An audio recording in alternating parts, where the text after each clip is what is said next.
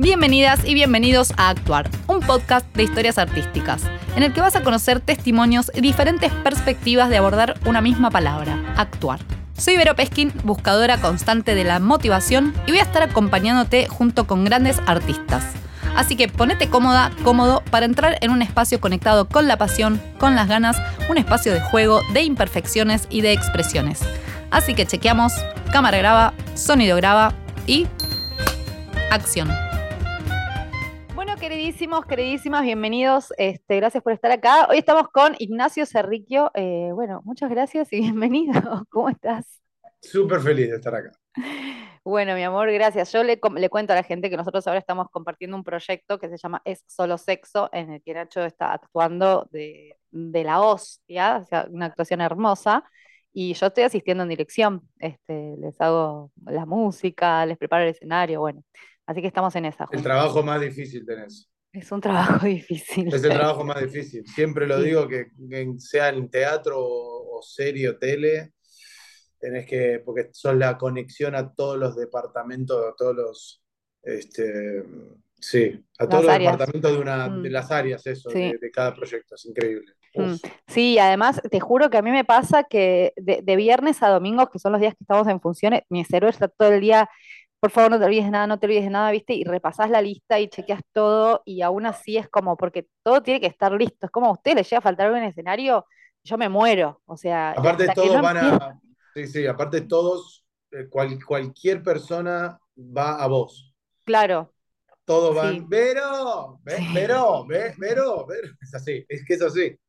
No, es un trabajo, es, yo los asistentes de dirección eh, les tengo tanto, pero tanto, pero tanto respeto. Aparte, mantener, eh, no solo mantener el orden, la eficacia, pero también, eh, también no perder el control, mantener, mm. porque tenés que estar, sí, claro, cuando en realidad querés matar a alguien. Sí. Es muy difícil. Es muy difícil. Sí. Bueno, el coaching me ayuda mucho en este, con estas cosas, me da herramientas, así que sí. bueno, mi amor, gracias, cariño, gracias. Hablemos de vos. Hablemos de, ah, ¿querés, entrevistarme? Yo no tengo problema. Pregúntame, yo no, me gusta. Algún día me, me, se autoentrevistaba ella. Claro. Escúchame, esto te voy a hacer un ping-pong de preguntas y vos tenés que responder lo más rápido que puedas. Sin oh, ¿ya? Bueno, ya. Esto es para sí, para que se te despierte el cerebro acá. ¿Estás listo? Son preguntas muy difíciles. Dale. ¿Comedia musical o teatro? Comedia musical o teatro. Teatro. ¿Tuco o crema? ¿Cómo es? ¿Tuco o crema? Tuco. Eh, ¿Gimnasio o al aire libre? Aire libre. ¿Es el sol o la luna? Sol. ¿Sidro o champán? Ninguna. Eh, ah, pero tengo que, ¿Mm? decir uno. No, pues está bien, está bien, vos sorprendeme, seamos, creativos. ¿Ser anfitrión o invitado? Anfitrión. ¿Bucear o navegar? Bucear. ¿Contar historias o escucharlas? Las dos. Eh, ¿Paracaídas o bungee jumping? Paracaídas. ¿Oso o león? León. bueno, estas son muy profundas estas preguntas. sí, sí, sí, sí, sí. Fui con el instinto, pero sí. Está bueno. No me arrepiento de ninguna. Es una entrada en calor. Está buenísimo. Bueno, mi amor, em, vamos a arrancar con eh, las preguntas otras que dicen, ¿qué representa la actuación en tu vida? Eh, representa eh, liberación este, y también em, para mí es un, es un conducto para, poder hacer reflexionar, pensar a la, a la gente, tratar de una manera de elevar la condición humana para poder trascender, progresar como sociedad. qué lindo. sí. Me gusta porque pasaron muchas personas por acá y ante esta pregunta eh, siempre fueron cosas que les pasan a sí mismos y me encanta que traigas esto de, tu enfoque para, para una transformación social. Eh, sí, sí, yo siempre lo vi como, y sigo creyendo que em, el artista, este don que tiene el artista, que es justamente para abrir el corazón, para contar historias, para ponerle un espejo a la sociedad. Eh, yo siempre pensé y vivo, lo vivo de esa manera que no me pertenece a mí. Mm. Eh, para mí yo soy un, un vehículo, este, pero no me pertenece. Entonces, eh, a mí algo arriba me dio este don de, actuar o de cantar o de poder hacer personajes, de poder hacer pensar a la gente y lo tengo que soltar. No es para mí, no es para hacerme yo famoso, para hacerme millonario, para... No. ¿Siempre lo viviste así? Siempre, siempre, mm. siempre, siempre. No me... Eh, sí, nunca me, nunca me llenó la parte, eh, la otra parte de, de este rubro. O sea, a mí salir del teatro y, que la gente te diga, no sabes, me identifique con el personaje, o por ejemplo hice una serie donde yo hacía de un antropólogo eh, forénsico y me decía gente, me metí hacer antropología forénsica gracias a vos. Wow. Eso es, mm. eso es lo único que me importa. Todo lo demás la fama, los pre, todo eso no me interesa en lo más no me, no me, no me llena para nada, para nada, mm. para nada, para nada, no me mueve, no me, eh, sí, nada, mm. cero. Además, me, estoy, estoy recapitulándote a vos o funciones como mm, ahora con esto que estás diciendo que siempre hablas de, ah, porque la gente se sintió identificada o no, como que siempre tu, foco está a ver en cómo, cómo se fue impactada el público. Sí, es lo único que me interesa. Sí, totalmente. Sí, Nacho, ¿y qué, mm, qué, es para vos cómo, cómo definís un actor?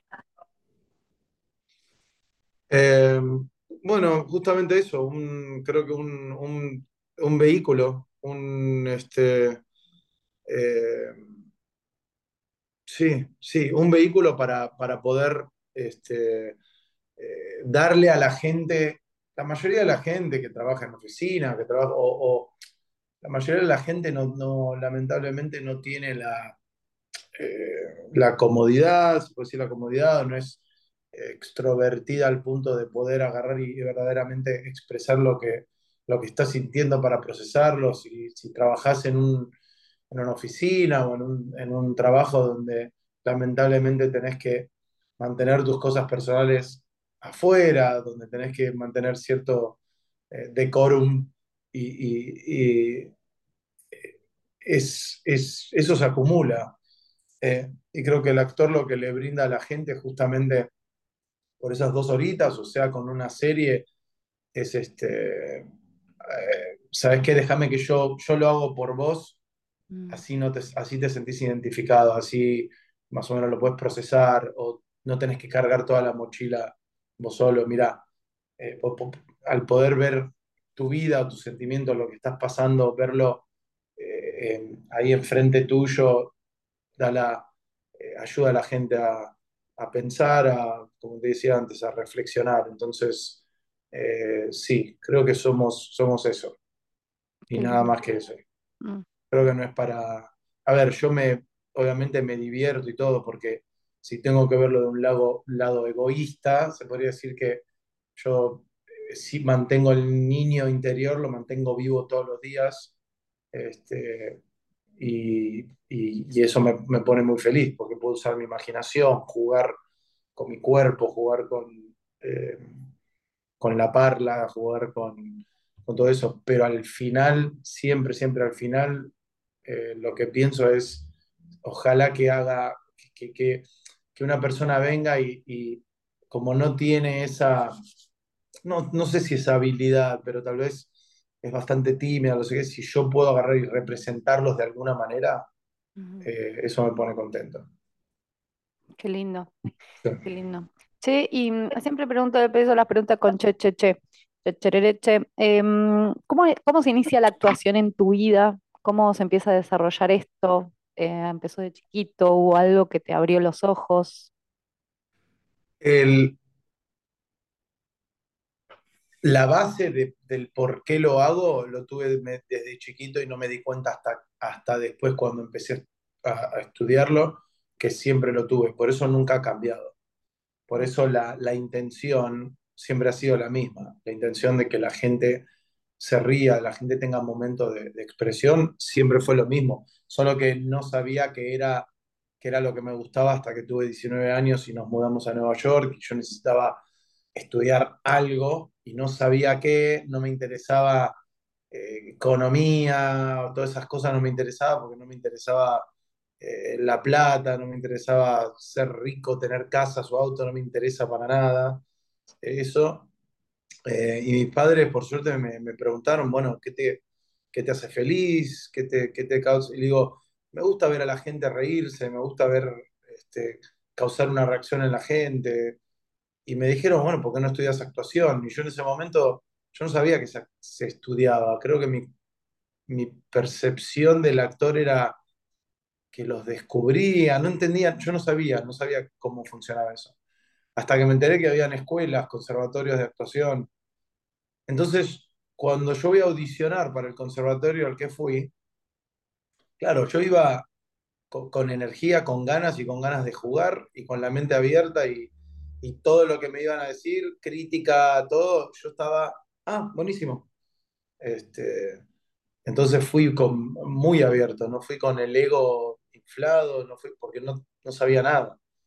Y por suerte lo he mantenido por 20 años de mi carrera, que siempre ataco cualquier proyecto, audición o lo que sea con, con esa, esa emoción y esa energía y, y, sí, de, de, un niño, de cuando yo tenía, cuando era chiquito.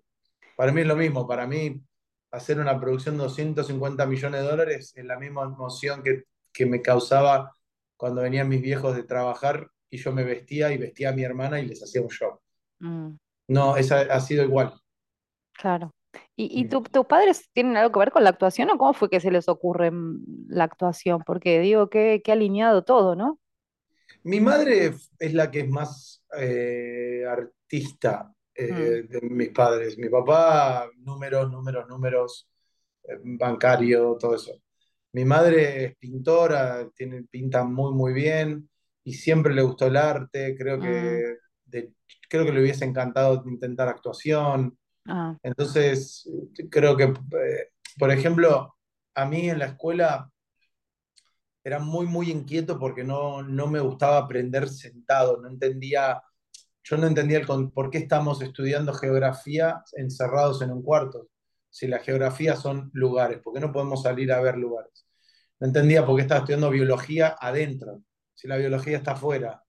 Eh, después en historia, aprender fechas y todo eso, yo decía, pero qué aburrido aprender, memorizar fechas. Entonces mi madre, me acuerdo que le buscó la vuelta para que yo pueda aprenderme historia, por ejemplo, y actuábamos las escenas de las guerras o de si era ah, Napoleón, entonces yo me hacía como Napoleón y yo me ayudaba muchísimo a aprender y memorizarme no solo las imágenes, pero también los sentimientos.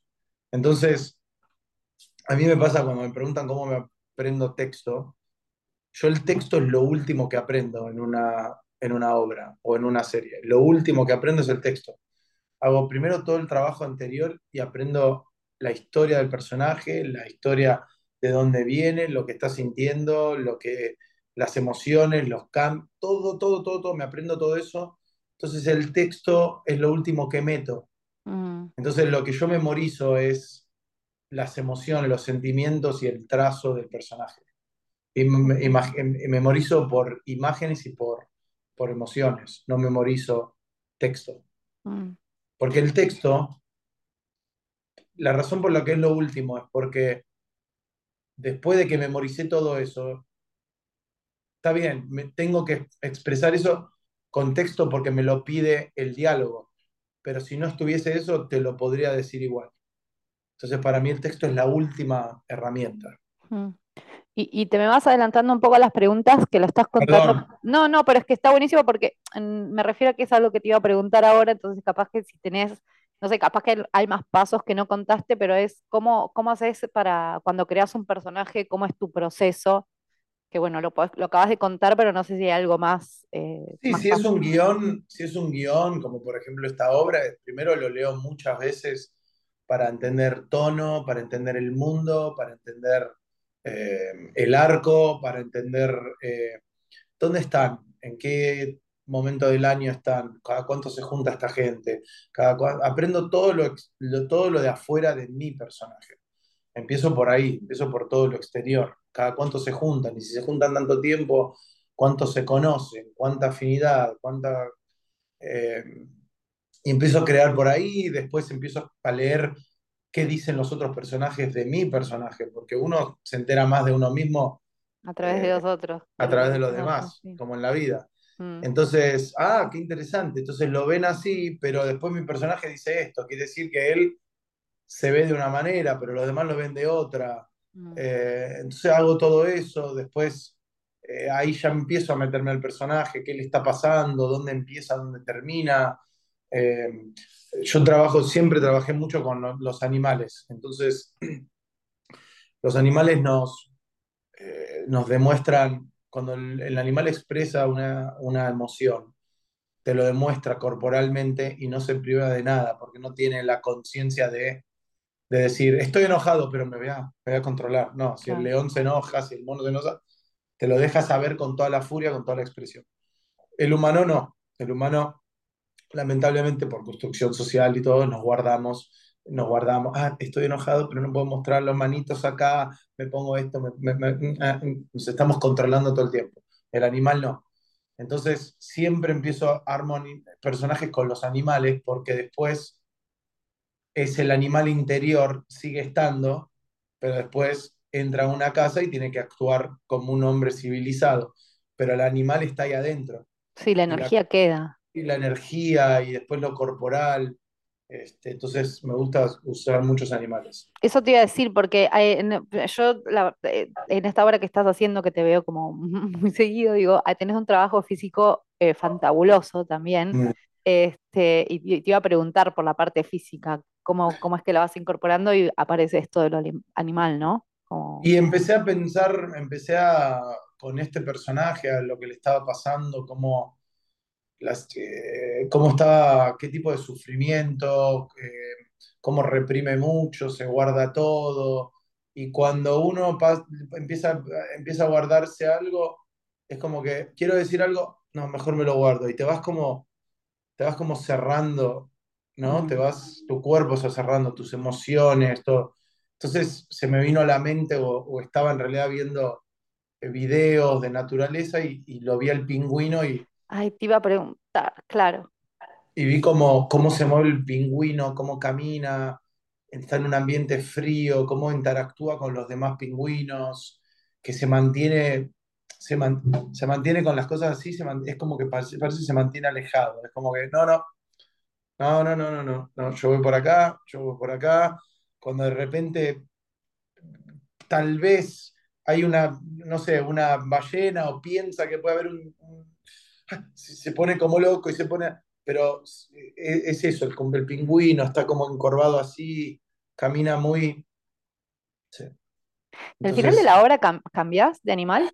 Claro, al final de la obra se empieza a abrir, empieza a hacerse como, como un, no tanto gorila, pero más como un, como un orangután, ¿no? Se pone firme, porque el gorila es un poco más, este, de repente el gorila es más imponente y es más para adelante, el orangután camina un poco más, más derecho, mm. ¿viste? el orangután tiene algo de que, de que se para así y dice, yo no tengo que hacer más que esto para que me tengas miedo. El gorila de repente va para adelante, ¿no? Pone pecho y va para adelante. El orangután es un poco... Entonces empieza como que a, a convertirse en orangután, a estar firme. Sí, es súper interesante porque además es muy, es muy notorio como, bueno, en la obra se ve mucho todo, toda la parte física. Mm. Este, ¿Y en, tele y en cine trabajas de la misma manera? Sí, sí. Mm. Sí, sí, uso, pienso en animales, hice una película que en español se llama El alquiler de padrino, una comedia, y, y hago un personaje súper, súper grande, grande, grande, muy colorinche, y y yo trabajé con, trabajo con animales de toda la vida, con diferentes organizaciones, estuve trabajé en un santuario de animales por años y me tocaba, y lo hice justamente por muchas razones. Primero porque me encantan, pero también por, por el estudio del animal. Y teníamos muchos papagayos salvajes, que, porque los papagayos viven en los árboles. Eh, entonces, justamente este personaje lo hice como un papagayo. El papagayo cuando se abre es muy así, entonces... Mira, qué guay. Sí, otra vez el che. Ya, ya voy a ir mejorando. Prometo que las. ¿Dijiste qué guay? ¿Qué guay? Como buena española. Guay. Ahí va, voy a empezar. Guay. Este, es, como difícil entrar sin decir algo antes de la pregunta. Eh, que ahora me olvidé la pregunta que te iba a hacer, por supuesto. Que tenía que ver con. Veníamos hablando de los animales. Estabas pensando en la ah. muletilla, la muletilla del che del Che. En, vos, este, en todo tu rubro, de todo lo que estudiaste, técnicas, este, ¿hay alguna que solés traer eh, para, para laburar o ya como que tenés un mix? Y sí, es, un, mix, es un mix, completo. Tuve, tuve increíble formación de todo aspecto, o sea, estudié todo, respiración, movimiento, eh, todo tipo de técnica. Al final, siempre lo resumo todo a una palabra que es escuchar. Y, no es escuchar solo con los oídos, es escuchar con los ojos, con la respiración, con el cuerpo. Eh, el, uno escucha con, todo. Eh, y yo me acuerdo, tenía mis notas, mis cuadernos en, el conservatorio y, y, arriba de cada hoja, no importa lo que había abajo, yo escribía escuchar, escuchar, escuchar, escuchar, escuchar. Entonces se vuelve a eso, pero son muchas técnicas que aprendí, hay, hay muchas que saqué algo de una que me sirvió, saqué algo de otra, que, pero es una combinación de muchas. Y, y siempre voy adquiriendo nuevas, siempre. Claro, claro. Hablaste antes de ser un vehículo, ¿viste que no dije nada? Em, bueno, ahora sí. Hablaste antes de ser un vehículo eh, y como que algo pasa, ¿no? Em, capaz que es medio rara la pregunta, pero ¿sentís que hay un límite tuyo? ¿Cómo, ¿Cómo definís esa parte de vehículo? ¿Qué es lo que aportás vos y qué es lo, qué, es lo que dejás que venga del más allá, digamos? Es que creo que todo lo que aporto es una combinación de lo que vengo absorbiendo en la vida y lo que absorbo todos los días. Y lo que absorbo todos los días son también son energías externas. Entonces, si viene de mí es porque lo, lo absorbí de otro lado. Mm. Entonces, ¿qué, es eso de la energía colectiva? Entonces, yo no puedo decir que nací y que nací con este don o, fue todo mío. No, no, porque yo se podría decir que robo de la humanidad. Estoy constantemente observando. Entonces, si estoy haciendo un personaje, yo podría decir, sí, lo robé de este tipo que lo observé cuando estaba yo en el subte. Entonces, es todo prestado y es todo inspirado y es, es una energía colectiva. Justamente por eso digo que soy un vehículo, que porque yo lo que, todo lo que estoy es, es una eh, colección de, de, observación. ¿Te gustaría dirigir? Sí, sí. Mm. Creo que me gustaría dirigir más, me gusta dirigir más teatro. Eh, dirigir películas, serie, ahora no me... No, no, no, no está dentro de mí como la, obsesión por dirigir. Eh, sí, yo creo que lo haré eventualmente, pero no es algo que me, que me, me, llama muchísimo la atención hoy en día. Eh, dirigir teatro sí, dirigir teatro me encanta, me encanta. ¿Has dirigido? Sí, y me sale muchísimo más natural, creo. Mm. Ok. Sabes que me volvió la pregunta y lo que te quería preguntar antes con respecto mm, eh, a lo que traías es, em, o cómo te manejas vos con el tema del juicio propio. Em, a la hora de, hacer tu trabajo, si sos muy autoboicoteador o confías en el laburo que haces, confías mucho en la mirada del director, ¿cómo te manejas con esos juegos mentales? Sí, no, no, la verdad que eh, eh, confío al 100% en en mis compañeros en el elenco, confío en el editor, pero siempre consciente de que es una colaboración. Entonces, eh, yo voy al 80%, yo siento que el director sabe el 80%, la iluminación sabe el 80%, entonces el resto, el 20%, tiene que haber un 20% para em, aceptar devolución de otros, aceptar, y, así me, me, encanta a mí eso.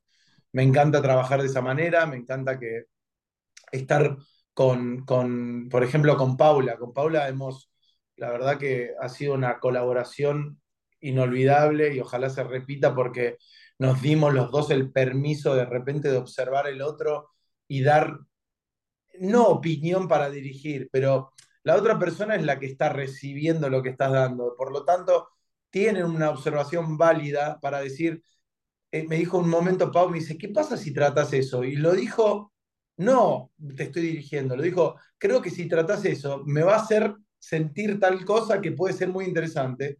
Y tenía razón, y siempre abierto a eso, y lo mismo con ella. Este, el otro día hicimos un cambio casi a último momento y le dije, le digo, intentémoslo, pero si no te sale.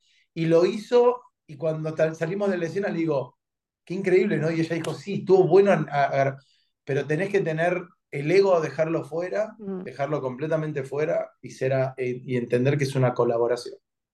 Sí, también me imagino un poco en, lo que estás viniendo, lo que estás diciendo del principio, que es dónde estás poniendo el foco y es en lo que la gente se quiere llevar. Entonces, ¿cómo hacemos para mejorar también el producto que estamos manifestando y no en cómo me voy a lucir más yo, sino en cómo podemos expresar lo mejor posible esto que estamos queriendo contar. Y vivir la verdad, por eso a mí no me, yo no veo nada del trabajo que hago, series o películas, no, no lo veo, porque si lo único que me importa a mí y lo más importante es la verdad en ese momento.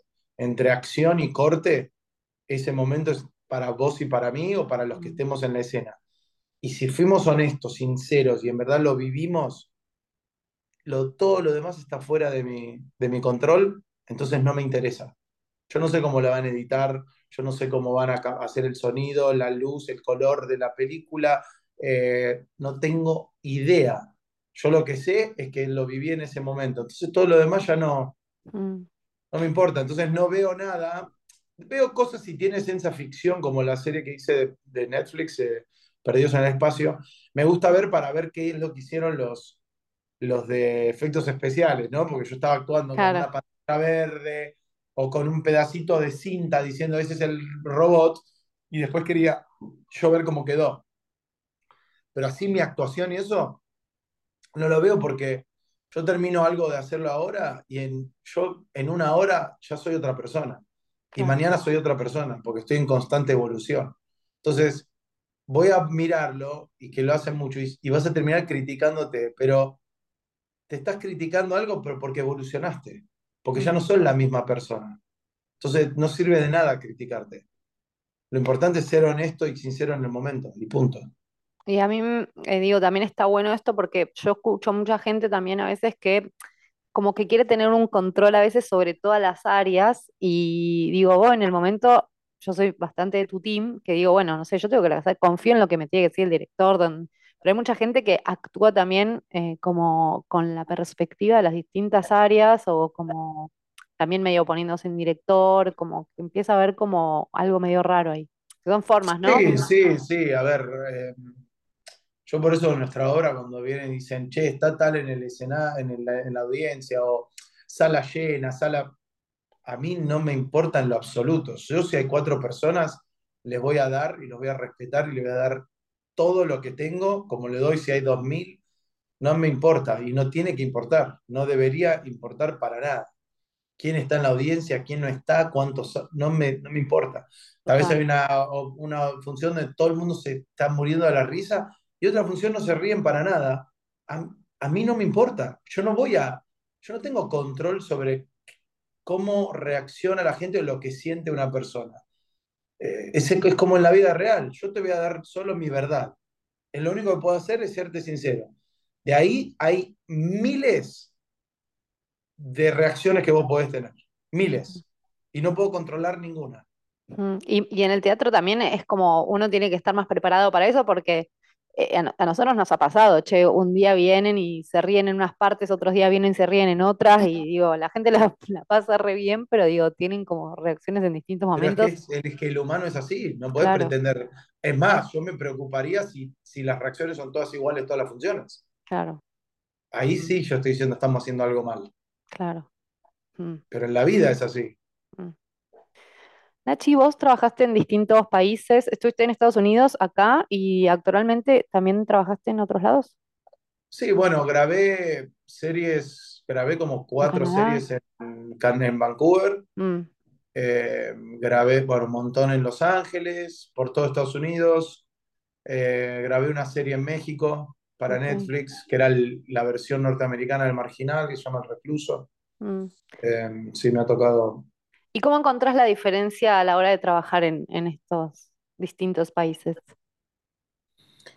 Eh, sí, cada, cada, país tiene diferentes, de repente, eh, modos cuando se trata de, de, o, en ensayos o, el tipo de comunicación eh, en un set. así que sí, cada lugar tiene diferentes que me encanta Canadá. Para mí el, el, club de Canadá es el mejor que las personas más profesionales y, eficaces con las que he trabajado hasta ahora. Mira. Sí. sí, sí, Bueno, cariño, te voy a hacer trabajar un ratito ahora. ¿Estás listo? Estoy listo. Eh, la cuestión es así, vamos a hacer eh, una historia entre los dos, vamos a ir contando 30 segundos cada uno. Eh, es una historia de dos minutos, improvisada, en la que en algún momento de todo este transcurrir tienen que aparecer tres elementos, cosas que vos me vas a mencionar, algo, tres cosas que te gusten, que no te gusten, que te hagan reír, que, ¿qué elegirías ahora? Ok, em, picles. Picles. Que los odio con toda mi alma, Bien. asco. Em, escalar. Escalar. Una de mis favoritas. Y em, Vamos a poner eh, eh, tortitas negras. Picles, escalar, tortita negra. Entonces, vamos a ir contando esta historia y, tienen que aparecer estos elementos. Bueno. Mm, eh, así, en algún momento. ¿Querés empezar vos o querés que empiece yo? Empezá vos, ya que soy el... El, el guest. El, el, invitado. Bueno. Bueno, voy. Listo. ¿Preparados? Ya. Em, me encontraba yo en la China eh, de vacaciones, me fui a hacer turismo eh, y me fui sola y de repente conocí un grupo de gente que se iba a ir a escalar y que me invitaron. Eh, eran unos turistas también, así que como estaba sola, tenía ganas de conocer gente, fui. Em, así que nada, estábamos ahí en la montaña, nos preparamos todo el equipaje para empezar a escalar, yo estaba listo y arrancamos la subida.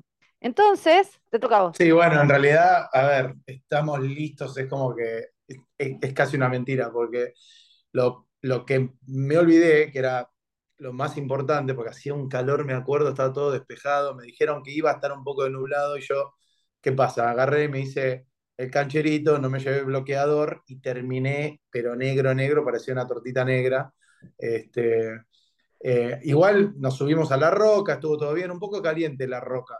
Eh, y me empecé a, empecé a darle muriendo de calor. Yo, entonces estábamos ahí y habíamos escalado bastante, ¿eh? estábamos, mm. escalamos y estábamos arriba, y de repente me dicen, bueno, hoy nos quedamos la noche acá.